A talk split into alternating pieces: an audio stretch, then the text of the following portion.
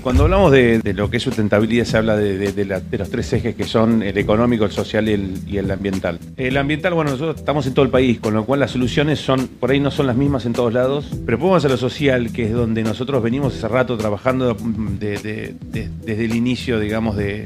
que nació IDICO, donde se establecían nuestros barrios, nosotros encontrábamos una, una, disimilitud total con lo que era la periferia de los, de los proyectos. Encontrábamos barrios por ahí carenciados, que le íbamos a construir un barrio gigantesco este al lado, con un montón de servicios que ellos no tenían. Entonces ahí, de alguna manera, eh, nos pusimos en contacto con las organizaciones de, sociales. Si no las había, tratábamos de, de nuclearlos y crearlas para ayudarlos a mejorar en infraestructura y mejorar en servicios y enseñarles un poco también el camino a buscar su propia superación. En ese camino, bueno, nació la Fundación Oficios, este, donde, donde bueno, es una escuela de oficios que, que, formó ya creo que vamos cerca de 3 o 4 mil este,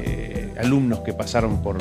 por los distintos centros de formación, pero adicionalmente a eso, con, con digamos ya con, con, una grilla de barrios repartidos por la provincia, logramos lo más importante que era juntar el capital social, es decir, juntar a aquellos vecinos interesados que podían prestar de alguna manera su conocimiento en favor de las comunidades vecinas. Con eso iniciamos el plan de desarrollo comunitario, tenemos vecinos que saben de ciertas cosas que hacen falta afuera, esos mismos vecinos se juntan, les enseñan, los llevan, los acompañan, hacen apoyo escolar, les enseñan cómo este, contratarse por ahí una red de gas hacer una red de gas para mejorar su calidad de vida y demás. Y ahora estamos, digamos, en el último, en el último tiempo viendo también una posibilidad extrema que tienen los barrios, que es la capacidad de dar empleo. Estamos trabajando sobre lo que es, primero sobre todo lo que es la cadena de valor sustentable, es decir, cada una de las empresas que trabajan para nosotros y que pueden llegar a tener, digamos, este, la posibilidad de tomar gente, las ayudamos. Y bueno, y después todo lo que se genera alrededor, ¿no? Eh, estamos trabajando con algunas empresas que ya han generado alianzas ellos mismos